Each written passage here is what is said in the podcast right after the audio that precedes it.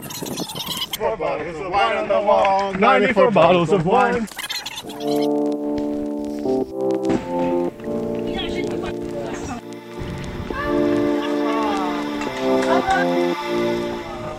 Hallo liebe Leute, herzlich willkommen zum Scanner Podcast, Folge 5.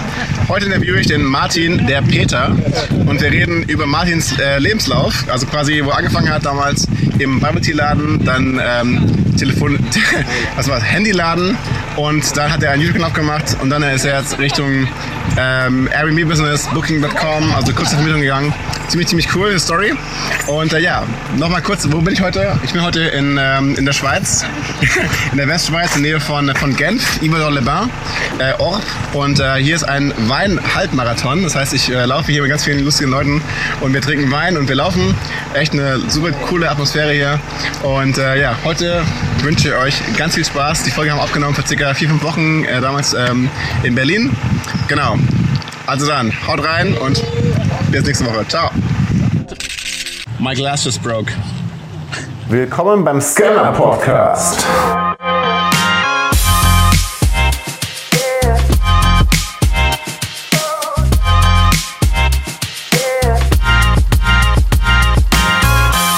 Also dann, auf geht's. Martin, der Peter, a.k.a. Jarosch.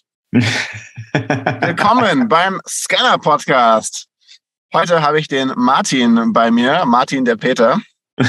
Und der Martin und ich, wir haben uns kennengelernt bei der Vocation in Berlin auf Schloss Blankensee, gerade vor ein paar Wochen. Und Martin hat eine der geilsten Geschichten, Lebensgeschichten, die ich äh, je gehört habe. Deswegen möchte ich gar nicht, möchte ich gar nicht so viel vorwegnehmen, sondern einfach mal, mal reinstarten. Erstmal mit der Frage, Martin, bist du eigentlich Scanner? Äh, Ich denke schon. Ich musste erst mal nachgucken, was das überhaupt ist, als du das gesagt hast mal. Äh, weil Ja. ich gar nicht, ich konnte mir unter dem Begriff noch nicht so vorstellen. Aber ja, es trifft schon zu, ja. Auf, ähm, passt, passt. Also, ja, das, das nämlich worunter, du leidest. Eigentlich Scanner leiden unter gar nichts. Ähm, ist aber nur ein, ein Phänomen, dass Menschen ähm, sehr viel sehr, sehr interessiert sind in verschiedenen Themenbereiche und äh, ja, das auch nicht, ab, auch nicht abstellen wollen oder abstellen können, sondern einfach das ausleben dürfen. Ja, okay. äh, so, so kann man es auch sehen. Also äh, das, ich, ich denke, die, die, eine große Hürde ist dann immer, sich auf etwas zu fokussieren, was auch funktioniert, wo man sagt, okay, ey, wenn ich da dran bleibe, dann habe ich auch Erfolg und es geht mir dann gut, aber dann sucht man sich vielleicht dann schon wieder das nächste Thema. Auf jeden Fall, auf jeden Ja. Fall. Also das meinte Ja, ich das mit, mit Leiden in Anführungsstrichen. Ne? Auf jeden das Fall. ein Schöne ist ja bei, bei ja, wie bitte? ja, klar. Auf jeden Fall ein Scanner-Thema. Ja, das Schöne Ja. ist aber natürlich, man probiert viele Sachen aus und sagt dann, okay, das ist ja geil. So, Mhm. ja, also man lässt sich wahrscheinlich dann weniger unterkriegen, falls etwas nicht funktioniert, weil man hat ja schon wieder was Neues dann. Cool. Kannst einfach mal anfangen, einfach mal von vorne anfangen. Wie lief denn eigentlich deine berufliche Karriere ab nach der Schulzeit? Wo von vorne, also nach der Schulzeit. Also du hast mich auch hier so großartig angekündigt. Ich muss sagen, ähm, erstmal äh, danke, vielen herzlichen Dank für die Einladung, lieber Chris. Wir haben uns ja, wie gesagt, äh, im Bla Schloss Blankensee kennengelernt, waren Zimmerkameraden. Und äh, ich habe dich als sehr sympathischen ähm, Menschen kennengelernt. Bin auch froh darüber, dass du mein Zimmerkamerad warst und vielleicht im nächsten Jahr wieder bist. Mal, mal schauen. Ne? Dankeschön. Und es war echt herrlich. Also ich bin manchmal aufgestanden und äh, der Chris hatte den Mund zugeklebt mit so Kreppband. Äh, das war schon auf jeden Fall.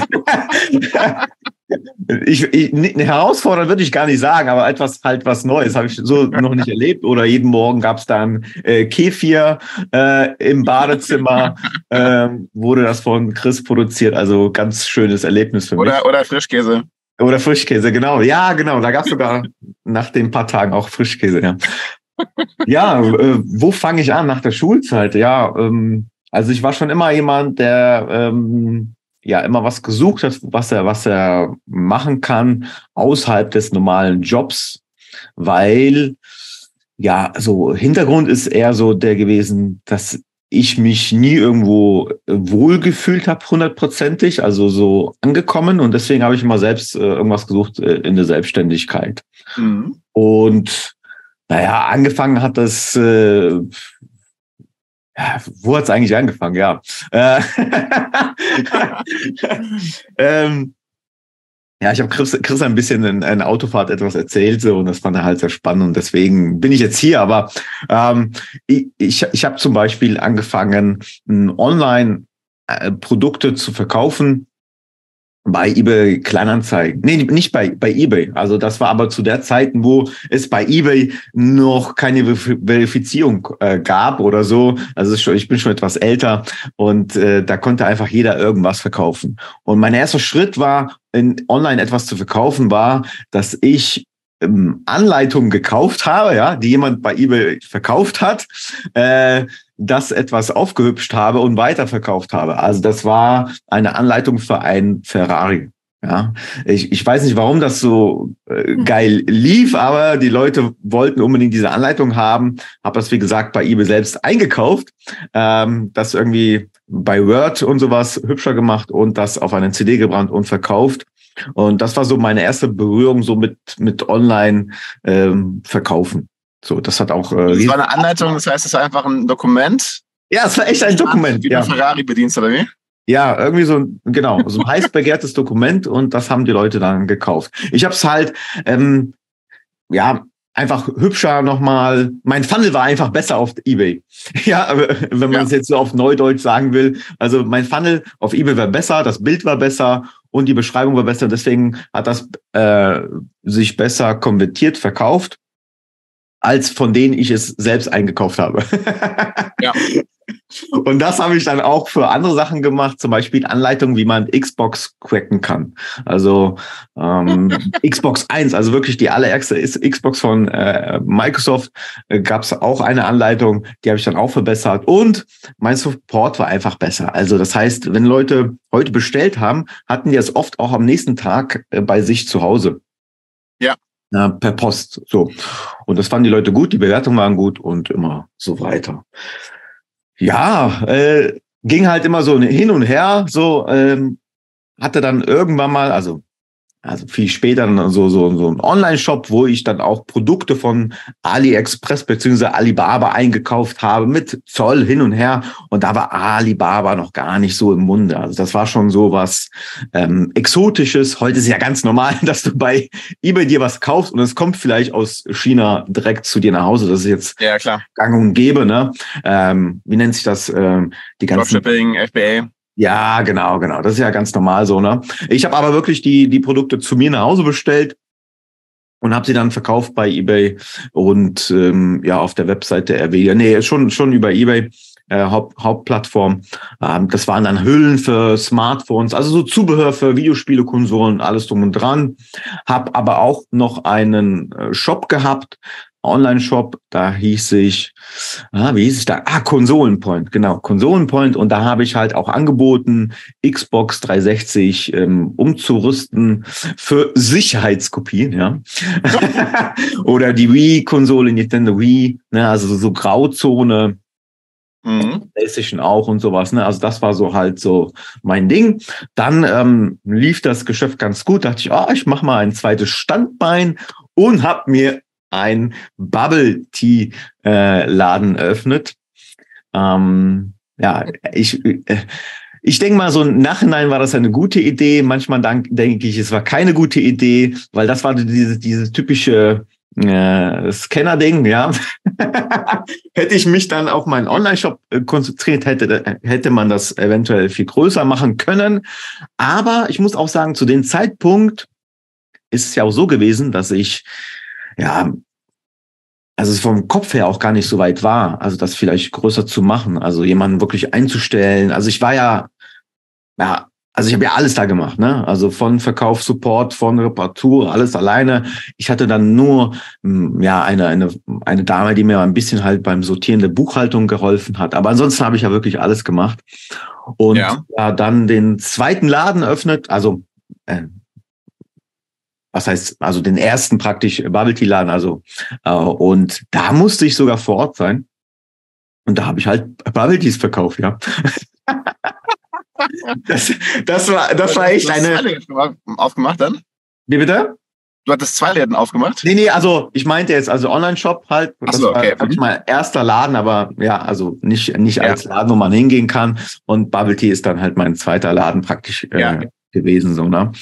Und da muss ich extrem aus der Komfortzone raus. Deswegen sage ich, im Endeffekt war das schon geil, weil ich musste verkaufen lernen. Also im Online-Shop bist du ja so, also bist ja nicht präsent. Da war es ja noch nicht so mit Instagram, dass du Fotos gemacht hast von dir so. Also was äh, ähm, da hinter den Kulissen. Ich war damals auch ein sehr ähm, introvertierter Mensch. Und beim Walti-Laden stand so hinter der Theke und muss es verkaufen. Vor allen Dingen habe ich aufgemacht, als es in der Presse war, äh, ja, Bubble Tea ist voll giftig und dies und das ist, äh, äh, davon kann man sterben oder was. Also es waren ja voll kuriose äh, im, im Presse unterwegs in diesem Bereich und äh, ja, da stehst du da hinter, hinter der Theke und sagst dir, oh mein Gott, was habe ich denn da gemacht? ähm, ja, das war echt, echt krass, aber äh, konnte halt verkaufen lernen. Kam halt, meistens kamen ja Kiddies und dann, und dann mit, mit den Eltern und die Eltern sagen so, nee, das ist doch nicht gut und sowas. Und die Kiddies, doch, Mama, ich will jetzt ein, so, ne? Und am Ende, also nicht immer, aber oft äh, haben sich die Eltern doch auch selber eins gegönnt und äh, Mhm. und dann selbst mit einem Bubble Tea aus dem Laden gegangen. So. Ja, das ähm, war schon spannend. Das ging halt so zwei Jahre, war aber jetzt nicht so, wo ich sage, wow, damit ähm, habe ich jetzt ähm, ja ein, ein schönes Polster aufbauen können, finanziell. Hat sich halt so Hast du gehalten. denn, hast du denn äh, mit dem Bubble Tea Laden mehr verdient als mit dem Online-Geschäft vorher? Hm, gute Frage. Bin ich jetzt mal lieber, ich, ich, ich glaube, ich glaube nicht. Oder ähm, vielleicht minimal. Also es hat sich jetzt, war jetzt nicht so, wo ich sage, ähm, viel mehr. Also so um, um den gleichen Schnitt, würde ich sagen. Mhm. Ja. Und ähm, ich, ich glaube halt, dass, dass ähm, das Negative war, dass man in diesen Laden gefangen war. Also im Online-Shop äh, hatte ich ja keine Zeit. Ne? Also natürlich musste ich irgendwas verpacken oder es kam Lieferung an und sowas. Aber ich könnte halt auch um, um 22 Uhr arbeiten oder ich konnte auch um 6 Uhr morgens arbeiten. Ne? Also das äh, ging auch. Aber mein Laden hast du ja Öffnungszeiten. Machst du auf und machst du zu. Nur in diesem Zeitraum kannst du ja etwas erwirtschaften. Und das ist natürlich auch ein Unterschied. Ja. Klaro, ja. Ja. Wie lange was war der geöffnet bei dir? Wie bitte? Wie lange war der geöffnet bei dir, dein Laden? Ähm, also vom, ich glaube von, von 10, so, vorher macht es so keinen Sinn. Von 10 bis äh, 6 Uhr. So, Also, also musst auch, immer drinstehen, ne? Genau, da musstest du immer drinstehen und das war so halt so mein goldener Käfig. Auch Samstag, ne? Also Samstag auch. Und konntest du denn, konntest du denn parallel da deine ganzen Ebay-Sachen machen? Oder wie hast du das dann alles Also habe ich, habe ich echt ein Jahr lang gemacht.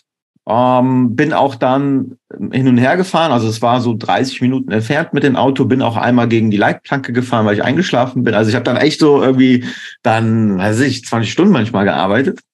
Ähm, also selten, ne? Aber das war so Hochphase, ähm, Winter, ähm, wo online, online halt äh, sehr viel ging. Also so Weihnachtsgeschäft. Ähm, kann ich wirklich keinen empfehlen. Und dann habe ich mich entschieden, okay, den Online-Shop zuzumachen, weil das einfach zu viel war. Und bei den Bubble Tea-Laden hatte ich ja Mietverträge, die ich einhalten musste. Und deswegen gesagt, okay, mache ich jetzt den Bubble Tea, nur noch den Bubble Tea-Laden. Und ähm, nach zwei Jahren war es dann halt so, dass ich gesagt habe, okay, äh, da muss jetzt irgendwas Neues sein. Also es ist jetzt wirtschaftlich nicht so die Bombe, da muss jetzt irgendwas Neues her. Ich habe noch ein Jahr Mietvertrag. Äh, lass uns mal den Laden umstreichen. Also es ist wirklich ein Wochenende gewesen, dass ich dann äh, mit meiner Frau, Hm. ähm, also die Leute wussten, dass Lili und Willi dann, also Lili und Willi hieß der Laden, ja, ähm, dass wir zumachen und äh, haben dann in ähm, Wochenendaktion den Laden umgestrichen, äh, Sachen rausgebracht, äh, Sachen, neue Sachen reingebracht, Theke aufgebaut und dann war es ein Smartphone-Reparaturgeschäft plötzlich am Standort. Ähm, das habe ich halt ein Jahr gemacht. Das lief auch ähm, finanziell auch ähm, besser.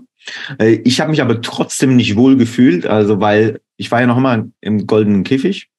Das heißt also noch immer Öffnungszeiten, Schließzeiten, wobei die besser waren natürlich, weil du ja nicht mehr so in der Gastronomie warst. Ähm, du hattest auch, musstest du weniger Kunden bedienen, aber hattest du besseren Ertrag, weil die Marge halt besser war. Also nicht die Marge, aber die Menge war halt ähm, ähm, auch, also du musstest beziehungsweise pro verkauften Artikel hattest du mehr Profit. Genau, so kann man sagen. Ne? Und wie kann man sich das vorstellen? Du hast dann Sachen repariert und so? Ja, genau. Leute kamen mit dem Smartphone, hier ja. Scheibe gerissen. Ja, ja, ja, ja, genau, genau, genau. So, und dann hast du dann Teile, Teile bestellt in China oder wie hast du es gewählt? Ja, genau, noch immer, ne? Also ähm, ja. manchmal in Deutschland, manchmal in China, so. Also es hängt immer davon ab. Ähm, ja, und dann äh, manchmal auch bei eBay.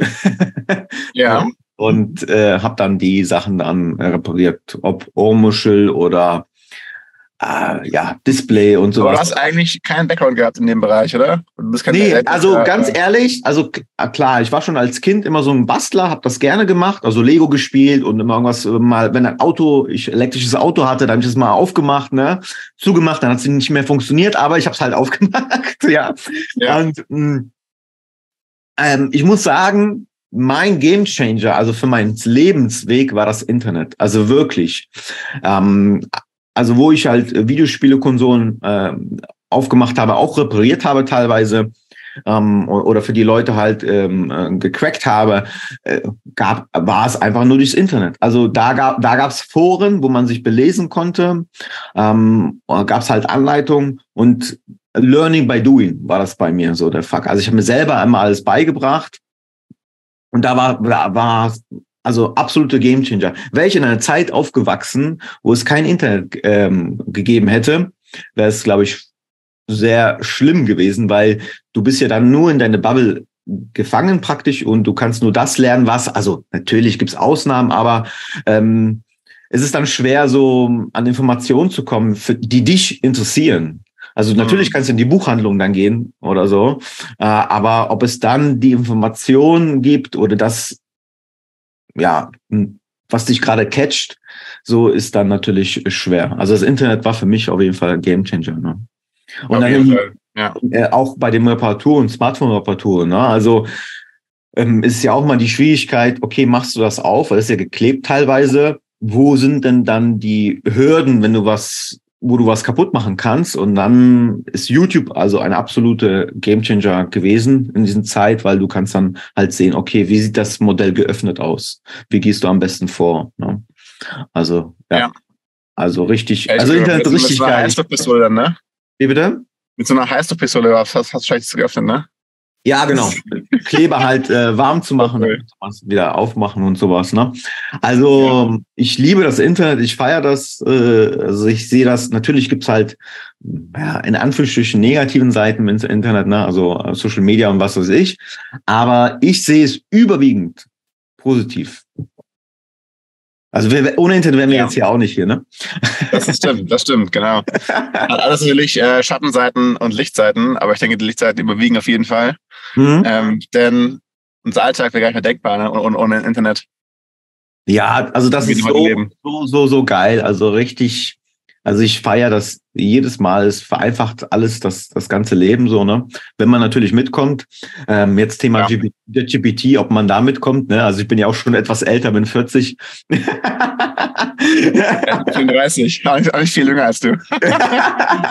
ne? Also man muss halt immer auf den Laufenden bleiben. Das, ähm, das wird ja immer alles schnellliebiger. Ja, und äh, da muss man halt äh, auf jeden Fall ähm, am Ball bleiben. Ja. Alrighty, dann hast du den, den Mobilfunkladen gehabt. Wie ist das ja. weiter? Mhm. Ja, also wie gesagt, war jetzt nicht unbedingt super glücklich, weil war ja noch mal gefangen. Also ähm, habe ähm, da auch schon zwei Kinder gehabt, die ich sehr selten gesehen habe. Abends, wenn du nach Hause kommst, ist ja immer so, also du quatschst mit deinen Gästen, mit ähm, Gästen, mit deinen Kunden so, ne? Und dann äh, kommst nach Hause und deine Frau will auch mit dir quatschen, aber du bist dann schon so ausgebrannt, ne? ne willst gar nicht so richtig quatschen und dann sagst du dir, hey, ja, ähm, ja, willst einfach deine Ruhe und siehst deine Kids nicht unbedingt, äh, nur am Wochenende, Sonntag, aber da ist ja auch nochmal äh, Buchhaltung das Thema. Und so Ja. weiter. Und dann dachte ich, ja, vielleicht gibt's ja was, was Neues und habe dann mit YouTube angefangen. Ja. Also lieber Zuhörer, du siehst äh, immer, es wird immer gesprungen, was ich aber im Endeffekt nie bereue oder bereue im Nachhinein. Ähm, ja, und habe dann währenddessen ähm, YouTube gemacht. Äh, Thema war, also Zielgruppe war ähm, äh, also von Familie für Familie. Also wir haben so mit der Familie so Quatschvideos gemacht, ähm, DIYs, ja, so Riesensnickers, Schleim und alles Mögliche, was so ähm, die Leute bespaßen könnte. Und Ja. äh, das habe ich während des Ladens gemacht. Und ähm, das heißt, ähm, am Wochenende irgendwas gedreht und im Zug halt irgendwie geschnitten. Und äh, wenn mal äh, nicht, nichts los war im Laden, habe ich da auch noch mal in meinem Laptop was geschnitten. Und ja, also bis es erfolgreich war, hat das so ein, zwei Jahre gedauert, bis man wirklich davon, was heißt leben konnte, aber bis dann man absehbar sehen konnte, dass man davon leben kann. Und äh, am Ende waren wir einmal einer der größten YouTube-Kanäle für Zielgruppe Familien. Ja. Also, ähm, nicht unbedingt von den Followern-Zahlen. Also wir hatten am Ende äh, über hun- 200.000 Follower, aber von Wahnsinn. Engagement, also dass Leute sehr viel bei uns kommentiert geschrieben haben. Also der, die, die Verknüpfung zu uns war sehr groß. Und ähm, ja, davon haben wir dann irgendwann mal sehr gut äh, leben können. Sehr cool. Bei YouTube, äh, wie ist es eigentlich? Wie viel Follower braucht man, bis man davon leben kann? Was kommt, kommt so bei Raum, bei Rum, bei Werbeeinnahmen? Ähm, da, das hängt ein bisschen davon ab, also welche Zielgruppe man bespielt. Also die äh, Familienzielgruppe ist sehr gut, aber es gibt dann zum Beispiel auch Finanzzielgruppe. Da brauchst du weniger Follower, weil der ähm, CPM, also der Kontaktpreis pro 1000 Zuschauer praktisch äh, besser bezahlt wird, ne? weil jemand, der sich für Immobilien oder Investments, also Geld investiert, hat auch meistens Geld oder will Geld investieren. Hm, ja. So, ne? Das ist immer so der Hintergrund, der Gedanke. Ähm, Beauty war auch immer auch ein gutes Thema, äh, weil auch viele Frauen dann auch für Kosmetikprodukte Geld ausgegeben haben. Beziehungsweise die Firmen dahinter, die dahinter stecken, äh, geben ja sehr viel Geld für Werbung aus. Also die haben auch viel, viel Geld. So, ne? Ein anderes Beispiel ist zum Beispiel, wenn du ähm, etwas im Bike, also Fahrradszene machst, ähm, da geben die Leute, die Hersteller ganz, ganz wenig Geld aus. Kann jetzt anders sein, aber damals haben die ganz wenig Geld Bei ausgegeben. welcher Szene? Also äh, Fahrradszene. Also wenn du so, Fahrradszene, okay, Biking. Mhm. Mhm, ja, ja. Ja. Ähm, also ist mal ein bisschen davon abhängig, aber ich sag mal so ab äh, 100.000 und sowas ist schon mal, also ja, würde ich schon so ansprechen. So 50 bis 100.000 sollte man auf jeden Fall haben. Hängt natürlich auch ein bisschen davon ab, musst du vier Personen Haushalt ernähren oder ein Personen Haushalt, ne? Und mit wie viel Ja, Geld klar. kommt man aus. Aber dann äh, werden halt die mh, Brands auf dich aufmerksamer, weil du natürlich dann ähm, ja, also bessere Verträge ähm, ähm, haben kannst ähm, oder ähm, mehr Werbung für sie ähm, oder mehr Kunden für die akquirierst, ne? Also durch Ja. deine YouTube-Kanäle. Klar, Mhm. so das, das ist dann schon ähm, wichtig, dass du dann ja so 100 bis 150.000. Aber ähm, allein von den Einnahmen äh, von Werbeeinnahmen von YouTube kann man auch natürlich leben. Das äh, schwankt natürlich äh, von Monat zu Monat, aber bewegt sich schon so ja, schon vier, fünf, sechs, sieben, achttausend äh, im, im Monat, ja. Das ist schon echt, echt krass. Ja, nicht schlecht. Ja. Nicht, echt nicht schlecht, ja. Ja, ja, ja. Und ähm, also schon Wahnsinn. Du hast von, von, von Scratch einen Kanal aufgebaut mit 200.000 Followern. Und äh, wie hast du das geschafft? Einfach mal losgelegt und äh, wie schnell kamen denn die ersten 1000 und so? Boah, das hat, ähm, also die ersten 1000, ich, ich weiß gar nicht, warte, was war das? Ich glaube, die ersten 5000 wollten wir nach einem Jahr, das war so unser Ziel. Ja. Und das, also die ersten 5000 oder, oder, oder, oder das, das dauert. Also das, da muss man wirklich einen langen Atem haben. Und natürlich, äh, das ist ja immer das Schlimmste. Bei YouTube bist du ja in der Öffentlichkeit. So, also da, da muss ich auch sagen, da hat mir der Laden ja geholfen, weil ich dann ähm, ja Entertainment liefern musste. Also bei Bubble, Tea Laden vor allen Dingen musste ich die ganzen Kids begeistern. Am Ende war ich halt Ja. Mr. T und sowas, weil die mich Mr. T genannt haben. So und wir, am Ende war ich der coolste Laden in Lüneburg. Also wenn du bei anderen Läden ein Bubble Tea geholt hast, ja, dann war das ein Bubble Tea, aber wenn du bei Mr. T ein Bubble Tea ge äh, geholt hast, warst du halt so der King, so, ne? Also da habe ich das so schon so hingeschafft und das hat mir dabei ja geholfen, auf YouTube halt dann schon ähm, ja, also diese, dieser, dieser Schritt zu wagen, ne? weil man dann ja ähm, da schon mal so was so extrovertierter war. Und ja. äh, wichtig ist einfach dran zu bleiben und es, also wie gesagt, also ich glaube, die ersten 5000 äh, Follower hat ein Jahr gedauert und es war auch so, dass ich gesagt habe, ähm, ja, wenn wir die diese Marke nicht erreichen, dann hören wir auf.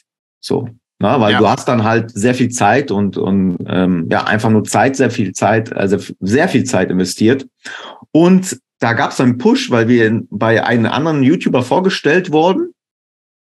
Ähm, also News gemacht und sowas und auch mal so Newcomer angezeigt bei YouTube. Und darunter waren wir und dann haben wir irgendwie so am ein, zwei, drei Tagen so äh, um die 500 oder, oder knapp, nein, könnte auch 1000 Follower gewesen sein. Also das hat uns, genau das hat uns gefehlt, um diese 5000 zu erreichen. Und wir waren auch fast schon ein Jahr aktiv. Also praktisch äh, wären wir nicht da äh, reingekommen, wären wir halt, äh, hätten wir wahrscheinlich aufgehört. So. Ach krass. Okay. Ja, ja, also richtig, äh, äh, richtig spannend. Und ähm, ja, dann ging es halt Schlag auf Schlag. Und dann so hm, haben wir halt mit einem Video ganz, das ging viral und dann ähm, ähm, ja äh, gute Follower zu bekommen und dann ähm, ins, ins ja, dann ging es wie gesagt Schlag, Schlag auf Schlag. Dann wusste man auch noch mal mehr so, okay, ah, diese Videos werden mehr gesehen, okay, das, das. Also einfach Erfahrung noch mehr gesammelt, ne? Äh, geschaut, so was. Was, was, was war das virale Video, was ihr gemacht habt? Äh, unser erster Schleimvideo. Geil. Ja, so, und dann äh, haben wir ja noch ein paar so Schleimdinger gemacht, DIYs und sowas, ne? Und ähm, ich glaube, so fünf, sechs Jahre waren wir halt, ähm, haben wir YouTube gemacht. Ja. Ah, Wahnsinn, okay, doch recht lange, ne? Ja, ja, ja, ja. Also du brauchst für YouTube einen langen Atem. Das ist so. Ja, auf jeden Fall. Also TikTok geht natürlich viel schneller, Instagram teilweise auch, aber YouTube brauchst du lange Atem. Hast du auch ähm, TikTok gemacht? Ja, ja. Ja, ja. Da haben wir ah, äh, mit unserem Kanal 100, an die 150.000 Follower. Okay. Mhm. ja, ja, krass, ey. Ja, ja, ja. Okay, und ähm, wie ging es dann weiter? Ich habe ich hab letztens einen kennengelernt, der bei YouTube arbeitet, der, der dich sogar noch kennt. Ja, genau. Der, ähm, genau, der war Kundenbetreuer irgendwie und hat ähm, mit mal zusammengearbeitet irgendwann. Genau, es gab, es gibt ja bei YouTube so drei, vier Kundenbetreuer, die für die Dachregion zuständig sind. Ja. Und äh, der war mal eine Zeit lang für mich äh, der Betreuer und dann auch noch jemand anders. Also man hat, wenn man eine gewisse Größe hat bei YouTube, bekommt man einen Ansprechpartner, wo man dann auch wirklich äh, Fragen stellen kann. Oder es gibt dann ähm, zwei, dreimal im Jahr irgendwelche Workshops live bei Google, also vor Ort. Das ist auch richtig geil gewesen. Ne? Du kommst halt in diese Google Hauptquartier rein und ja. äh, wo so sonst keiner auch so reingehen könnte. Und ähm, ja, bekommst du Führung und Wissen mitgeteilt, so Insights. Also das ist schon ganz cool. Ja, die, die Welt ist klein, ne? Und dann äh, kannte er dich, also oder kennt dich äh, und kannte mich, also richtig cool. Ja, wie es danach weiterging, ist so, ähm, also wir haben jeden Freitag ein Video gepostet. Das heißt, äh, jeden Freitag musste Content kommen und das ist dann auch nach einer Zeit ja, hat mich das schon belastet, weil du musst immer kreativ sein. Also du musst auf Knopfdruck ja. kreativ sein. Wir haben immer das gemacht, wofür, worauf wir Bock haben. Also wir haben uns dann, also ich habe mir irgendwelche Videos aus den USA angeschaut, ähm, einfach Ideen gesammelt und gesagt, okay, habt ihr Bock, das zu machen? Und dann haben wir das halt gemacht. Und dann ging es dann in den Schnitt. Aber du musst es ja immer kreativ sein. Immer kreativ, immer in den Nagel der Zeit auch treffen, versuchen zu treffen. Ne? Und ja, ja ich habe nachher nach einer anderen Einkommensquelle gesucht, die unabhängig von mir ist. Ähm, und habe sie zum Glück gefunden. habe dann mir ein zweites Standbein aufgemacht im Airbnb-Business, also in der Kurzzeitvermietungsbranche. Das heißt, ich miete Immobilien aus, äh, an, statte sie aus und vermiete sie weiter. Und das hat so ge gut geklappt. Ähm, das war ja am Anfang erstmal so ein, ja, funktioniert es, funktioniert es nicht. Aber mittlerweile klappt das so, so gut, also dass äh, das mein Hauptbusiness ist. Airbnb geworden. Ja. ja, also ich verdiene damit jetzt meinen Unterhalt sehr gut und bin zum Glück auch nicht so zeitlich gebunden. Das heißt, ja ja, teilweise arbeite ich halt fünf Stunden die Woche und ähm, habe ein sehr gutes Einkommen. Super. Und ähm, ich fragen gerade bei noch, noch, noch kurz zu YouTube. Du hast immer, immer neue Videos gemacht, mhm. jeden Freitag und das haben mit, mit der Family zusammen, ne? Ja, genau. Also ich habe immer gefragt, wer hat gerade Bock dazu? Und dann hat sie hat gesagt, ja, meine Tochter, ja, ich habe Bock dazu. Oder mein Sohn oder meine Frau oder wir alle vier haben irgendwo. Aber die mussten auch voll, waren voll eingebunden dann, ne? In das, in das ganze Video-Production-Business. Ja, äh, was heißt voll eingebunden? Das hat sich dann meistens, also Video, Video drehen, je nachdem natürlich welches Projekt, hat sich dann meistens so auf ähm, ja, halbe eine Stunde gelegt, ne? Ja. Also für, für, die, für die anderen Beteiligten war das dann so von den ja, halbe eine Stunde in, in der Woche. Ähm, das war das, das Gute. Das alles andere, was drumherum ist, lag ja an mir. Ne? Also ähm, Vorbereitung, Schnitt, äh, Thumbnails, ähm, äh, Texte, also alles so marketingtechnische, wie soll das am Ende aussehen, das, das war ja dann bei mir. Ähm, mit ja. mir verbunden so. Und deswegen habe ich ja irgendwas gesucht, was nicht mehr so mit mir abhängig ist, was wachsen kann, ohne dass ich dann viel mehr Zeit aufwenden muss. Ja. Deswegen Kurzzeitvermietung. ja. Ja, cool. Und äh, wie läuft das ab? Das heißt, du mietest, mietest Wohnungen an? Genau. Mhm. Stellst auf Airbnb drauf? Genau, also nicht nur Airbnb, auch andere Plattformen wie Booking, Fevo Direct. Ja.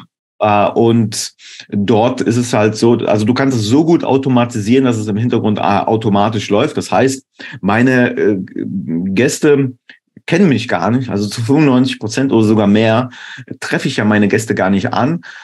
Aber die Gäste fühlen sich schon abgehoben, dass die denken, okay, die übernachten jetzt gerade bei Magdalena und Martin. Also Magdalena ist meine Frau und äh, wir sind halt im Vordergrund als Personen, die das betreiben.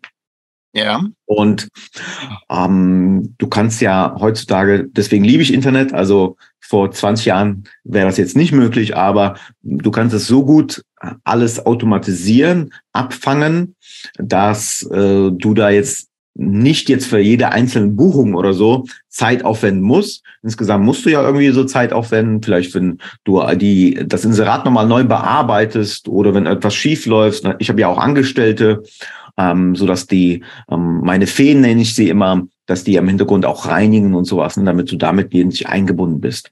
Und du kannst damit sogar also ganz gut wachsen, so dass du mh, hm, das immer größer machen kannst, also deine Einnahmensquelle immer vergrößern, ohne wirklich äh, viel mehr Zeit ähm, investieren zu müssen, obwohl es größer wird.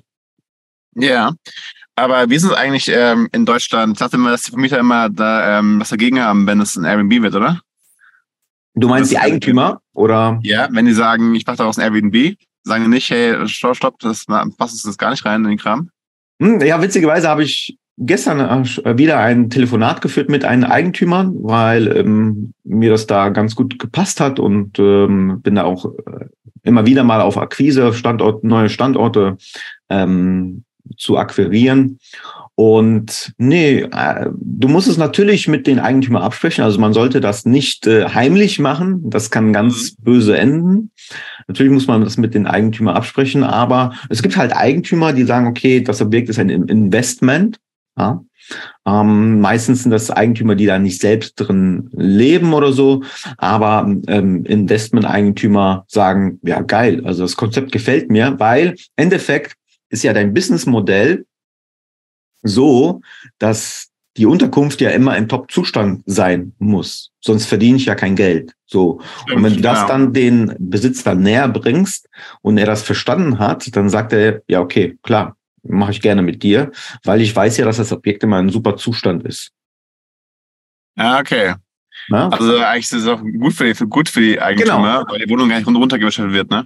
Genau, also Endeffekt ist Win-Win. Also ganz ehrlich, wenn bei uns zum Beispiel, äh, weiß nicht, wenn jemand irgendwas mit dem Koffer, also ganz seltener Fall, aber was weiß ich, äh, die Wand äh, kommt und da ist so eine Delle, ja, dann bessern wir das aus. Als ähm, ich weiß selber in meiner eigenen Wohnung, ja, wo ich wohne, da sind Padellen oder irgendwas, wo ich keine Lust habe, das auszubessern. Ne? Also äh, äh, man kennt das ja meistens selber, ne?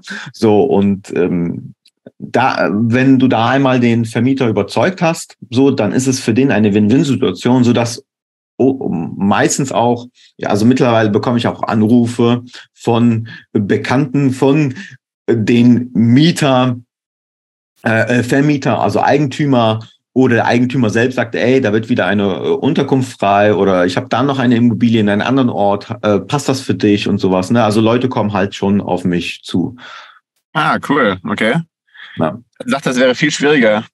Dass man ja, also der, der Schritt ist auf jeden Fall äh, schwer, also der, das erste Bein in dieses Business zu stellen, ja. Ähm, da musst du halt überzeugen, also musst du gute Argumente liefern. Natürlich ist es für mich viel einfacher, weil ich ja ähm, Vorzeigemodelle habe. Ne? So. Ja. Mach das jetzt seit ja, über, über ja, dreieinhalb Jahre. So, und äh, da kannst du ja sagen, so ja, schauen Sie sich die Immobilien an oder so. Ne? Oder äh, wie gestern habe ich auch noch einen Anruf bekommen äh, für drei Immobilien in einer anderen Stadt auch nochmal, so, ne? Von, von jemandem, der äh, mich empfohlen hat. Ah, super. Also du, hast, du bist gestartet während Corona? Ja, kurz vor Corona, also ähm, Ende 2019. Ja. Und ja, dann 2020 kam Corona. War es erstmal dann äh, ein Schocker für dich, dass es dann nicht mehr gelaufen ist, oder? Ja, es war erstmal natürlich so, boah, was machst du? Ne? Aber währenddessen habe ich noch mal YouTube gemacht. Also wir hatten noch mal also Einnahmen von YouTube. Also es war jetzt keine Existenzgründung, äh, Existenzängste. Ähm, das Stand, zweite Standbein wollten wir einfach ähm, nur nebenher aufbauen und gucken, ob es funktioniert. Und ähm, ich muss sagen, es gab keinen Monat, wo ich Minus gemacht habe, auch während Corona. Und ähm, klar gab es dann halt äh, Monate, wo hm, wenig Leute gereist sind, aber ähm, es lag eher daran, dass man nicht gut informiert hat. Also die Regierung hat nicht informiert, was kann man, was kann man nicht so. Und also die Leute waren sich unsicher. Und ich bin in einer Region tätig, ähm, wo es jetzt nicht nur Urlauber gibt, also Nordostsee. Nordostsee war es schon schlimmer. Ähm, bei ja. mir waren ja auch noch Geschäftsreisende unterwegs. Ne? Also das heißt, ah, okay. Hotels haben geschlossen gehabt, weil sie sich nicht gelohnt haben zu öffnen, weil die müssten ganz viele Vorgaben, die hatten ganz viele Vorgaben. Die dürfen nur vielleicht, ja, ich glaube, 40 Prozent ähm, Auslastung haben. Also 60 Prozent der Zimmer durften sie ja gar nicht vermieten. Und das hat sich für viele Hotels auch gar nicht gelohnt. Deswegen haben sie komplett zugemacht. Aber wir waren ja noch mal auf dem Markt. Das heißt, viele sind auch von Hotel auf eine Ferienwohnung umgesprungen und sind auch zum Glück auch, ich denke auch teilweise sehr ähm, geblieben, so dass sie erkannt haben, ey, Ferienwohnung ist doch geiler als Hotel, weil ich habe da viel mehr Space. Und ähm, deswegen hat uns das Corona langfristig gar nicht so geschadet. So, und vor allen Dingen während der Zeit, wo die Deutschen nicht unbedingt ins Ausland reisen konnten, beziehungsweise mit Restriktionen, mit Test und sowas, also mit viel Aufwand, ähm, sind ja viele Deutsche hier in Inland gereist. Also die letzten ja. zwei, drei Jahre sind ja nur, viele nur in Deutschland gereist und das hat man sehr gut gemerkt. Ah, cool, okay. Also waren, waren deine Kunden eher, eher heimische Kunden? Ja, genau. Ne? Ja. Mega cool. Und äh, wie viele Wohnungen betreibst du jetzt? Also mittlerweile äh, zehn, es sind jetzt noch drei in, in, in, in Verhandlungen mit, mit den Inhabern. Und ähm, ja, gestern, wie gesagt, noch ein Anruf, äh, äh, da kommt eventuell eine noch dazu. Ähm, ja, mal schauen. Also ich ja, baue das jetzt immer weiter aus. Super cool, super cool. Ja, ich hatte da irgendwann mal von gehört, vor ein paar Jahren von, äh, von Bastian Barami. Mhm der digitale Nomade, der ist in die Welt gezogen, hat überall so Homebases aufgebaut. Ähm, genau. in Thailand und dann irgendwo in Brasilien und so weiter. Ne? Genau, von denen habe ich mir auch Kurs, den Kurs geholt. Also das war so mein erster ja. Schritt, so um da reinzuschnuppern. Ähm, aber da, wie du schon sagst, da ging es um Homebases aufzubauen. Da hatte in Kolumbien eins, in Thailand und noch irgendwo.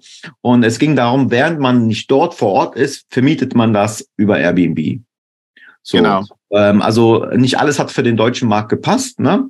Aber es war richtig cool, ähm, so die, die ersten Punkte zu, zu, zu erfahren von Bastian Barami. Und ja, und ja, jetzt, jetzt kann man, ähm, jetzt, jetzt ist es ja noch größer geworden, ne, das ganze Airbnb-Thema. Ja, echt mega, mega cool.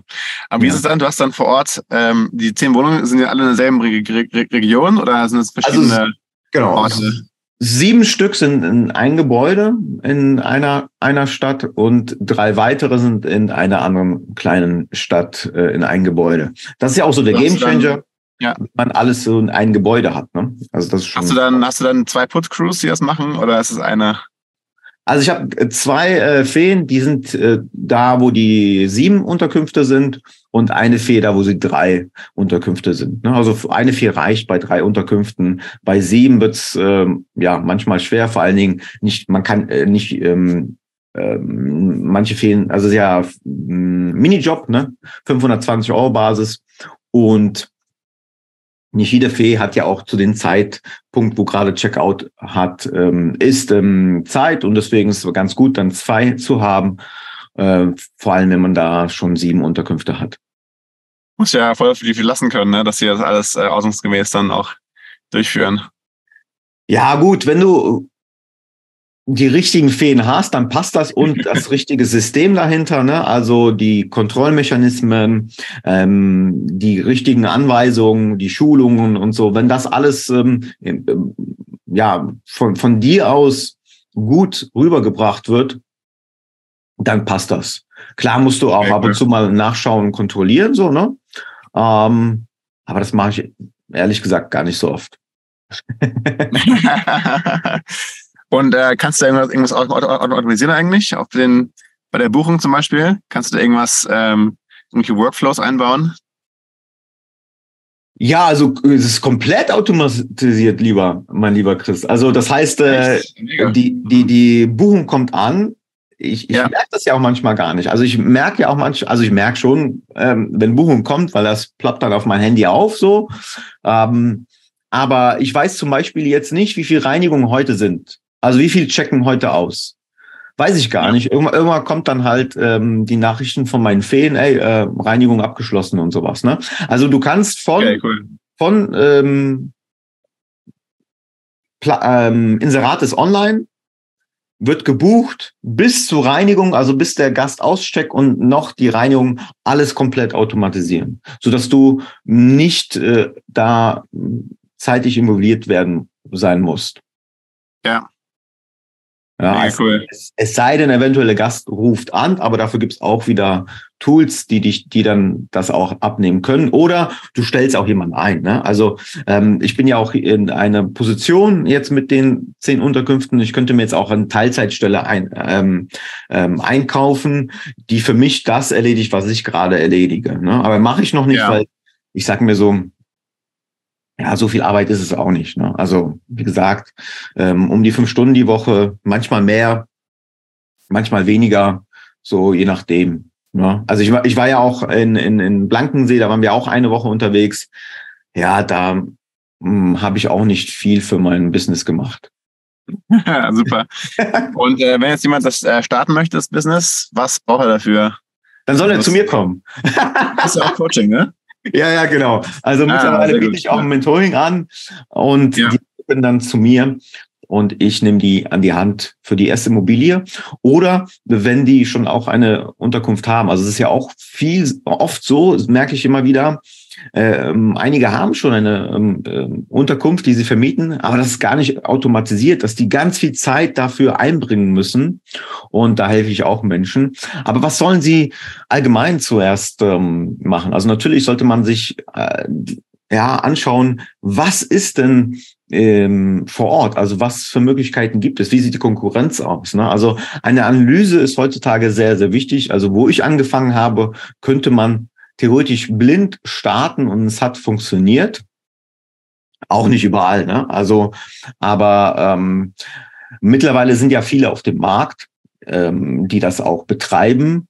Also die Konkurrenz wächst und man muss einfach schauen, wo macht es überhaupt Sinn, sowas zu starten? Ähm, ja, wie sind die, die Ausgaben? Wie viel könnte man einnehmen? Also einfach vorher alles schön analysieren, Standort, ähm, Preiskalkulation, was könnte die Zielgruppe sein, damit man da nicht auf die, ja, ähm, ja, einfach äh, Fehler macht, wo, wo es dann nicht funktioniert. Ja. Und äh, sonst die, die Basics, also angenommen, ich, ich habe jetzt einen Schweizer Wohnsitz, könnte ich einfach in Deutschland eine Wohnung mieten? Oder meinst du, die machen da Probleme? Nö, ich denke nicht. Also im Endeffekt, äh, du kannst ja auch als Schweizer eine Wohnung in, in Deutschland mieten. Ja, könnte ich machen, genau, ja. Genau. Ich, bin- ich bin ja kein Schweizer, aber ich habe einen Schweizer Wohnsitz. Aber ist egal, ne? Für, Ja, das ist völlig, völlig egal.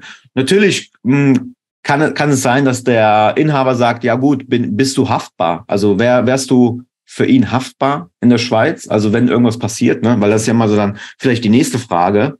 Ähm, aber ansonsten spricht nichts dagegen. Also du könntest das auch in der Schweiz machen. Also ähm, es gibt ja auch Leute, die es äh, in Deutsch aus Deutschland in Bali machen oder äh, in Polen Ja. oder auch immer. Ne? Also das hängt immer davon ab, wie du dich natürlich verkaufst, ähm, wie die Verträge du das aushandelst. Aber das ist äh, möglich. Also ähm, oder meinst du, ob das aus der Ferne machbar ist? Ähm, sowohl als auch. Also ich frage mich halt, als digitaler Nomade, macht das für mich Sinn, sowas äh, zu starten, ne? Also es wäre schon ein bisschen mehr Bastian Barami-Style, wahrscheinlich bei mir. Mhm. Ähm, ich finde es auf jeden Fall sehr, sehr interessant, aber habe mich bisher noch nicht reingewagt. Kaddermäßig.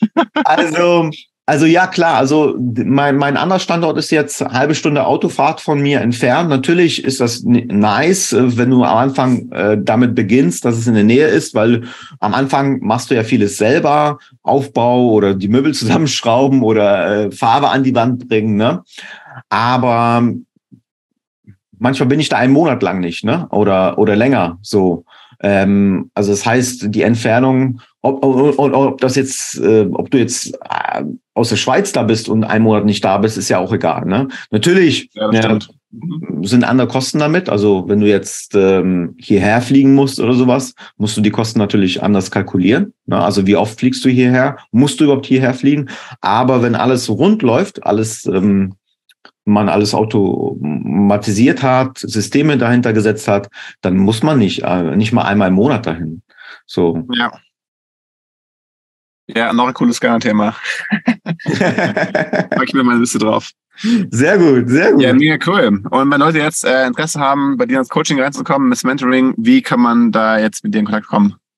Ja, gerne über Instagram. Da heiße ich Martin der Peter.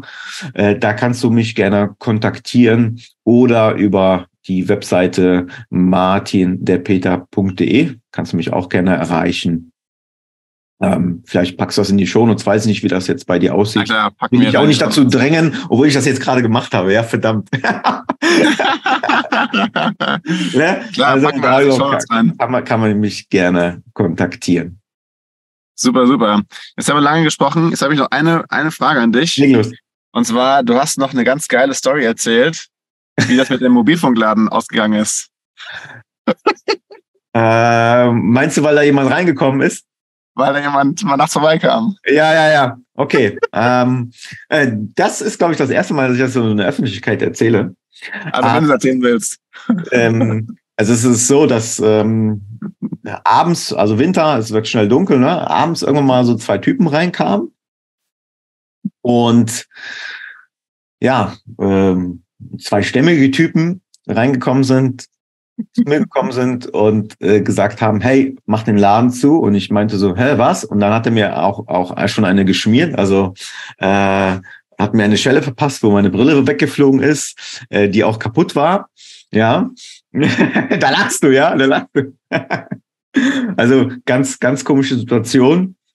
Und ich wusste nicht mehr so vorne und hinten, was ist los. Und dann meinte sie, ey, mach deinen Laden zu. Wir wissen, wo du wohnst. Wir wissen, dass du Kinder hast und so.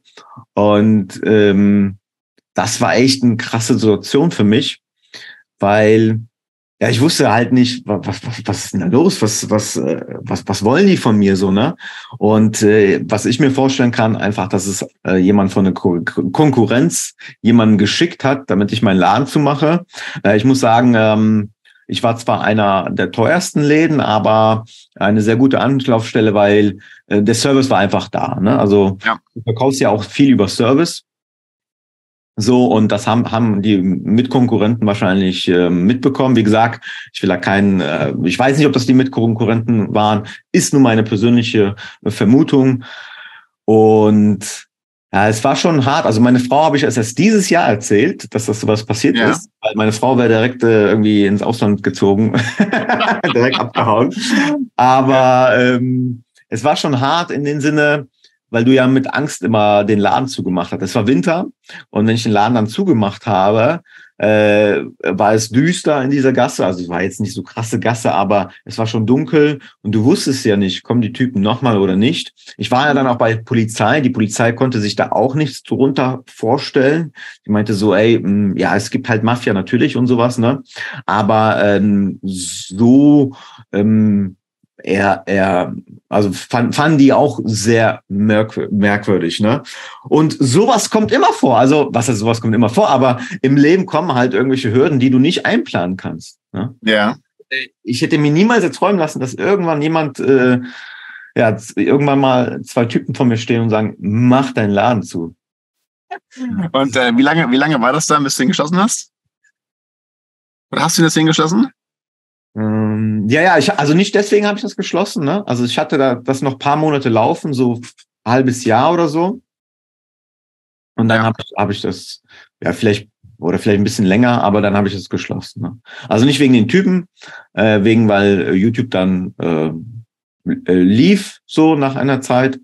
Und ähm, ähm, ja, und äh, das auch noch, der Vermieter meinte, ja, du, äh, wir erhöhen deine Miete, ähm, äh, wenn, wenn du noch hier bleiben willst, dann verdoppelt sich deine Miete. Und ich glaube, das war auch so ein Punkt, das hat mir dann geholfen, die Entscheidung ähm, zu, also in die Entscheidung zu gehen.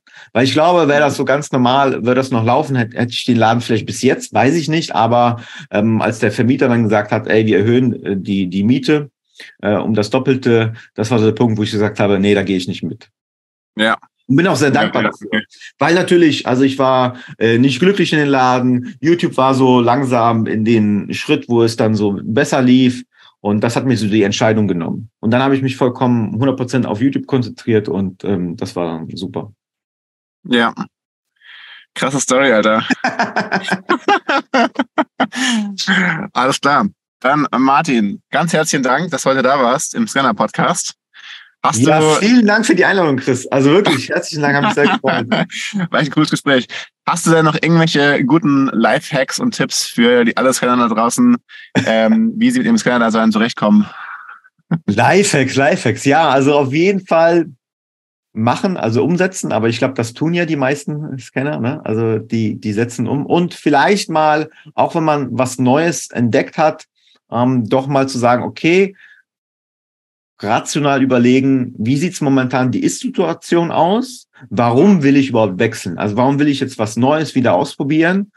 Und dann zu überlegen, so, hm, okay, ey, vielleicht ist das Neue auch cool, aber das jetzige ist auch geil. So, dann vielleicht ja. versuchen, das jetzige zu behalten und eine Möglichkeit suchen, vielleicht doch nochmal was Neues ausprobieren. Das heißt ja nicht, dass man nie was Neues ausprobieren kann, aber es vielleicht auf so ein Level bringt, das jetzige, was gut läuft, dass man sagt, okay, hm, es läuft, ich habe also jetzt auf Business bezogen, gewisse Einkünfte, stabile Einkünfte, es passt, ich kann mir jemanden vielleicht reinholen, der mich unterstützt und dann erst was Neues anfangen. Ne? Ja. Oder auch eine Möglichkeit, etwas Neues mit jemand anderem zu machen, äh, weil der dir einiges abnimmt und dann kann man das Alte nochmal, also das jetzige weiter aufbauen. Ne? Also nicht immer so viel springen. Versuchen. Absolut. Alles klar, das sind super Tipps und super Schlussworte. Dann sag ich mal ganz lieben herzlichen Dank, lieber Martin. Und Danke dir. ähm, dann sehen wir uns spätestens nächstes Jahr bei der Vacation auf Langensee wieder. Ja, als Zimmerkameraden. Als Ich freue mich auf deinen Joghurt und deinen Kefir und deinen Käse. Mittlerweile mache ich auch noch Kombucha. Alles klar, wird auch sehr gut. Mach's gut, ciao, ciao. Ciao, ciao, mach's gut. So, das war's. Die Folge ist vorbei. Doch weiter geht's am nächsten Montag, kurz nach Mitternacht, lade ich nächste Folge hoch, in der ich wieder einen spannenden Scanner interviewe. Und wenn es dir gefallen hat, lass mir gerne ein Like da, gib mir gerne 5 Sterne auf Spotify, iTunes oder wo immer du diesen Podcast gerade hörst, damit noch mehr Scanner hiervon profitieren. Leite den Podcast auch gerne weiter an andere Leute in deinem Netzwerk, die Scanner sind, zum Beispiel Family, Friends und Kollegen, damit sie hier den maximalen Mehrwert für sich rausholen können. Also, bis zum nächsten Mal. Euer Master Scanner Christian.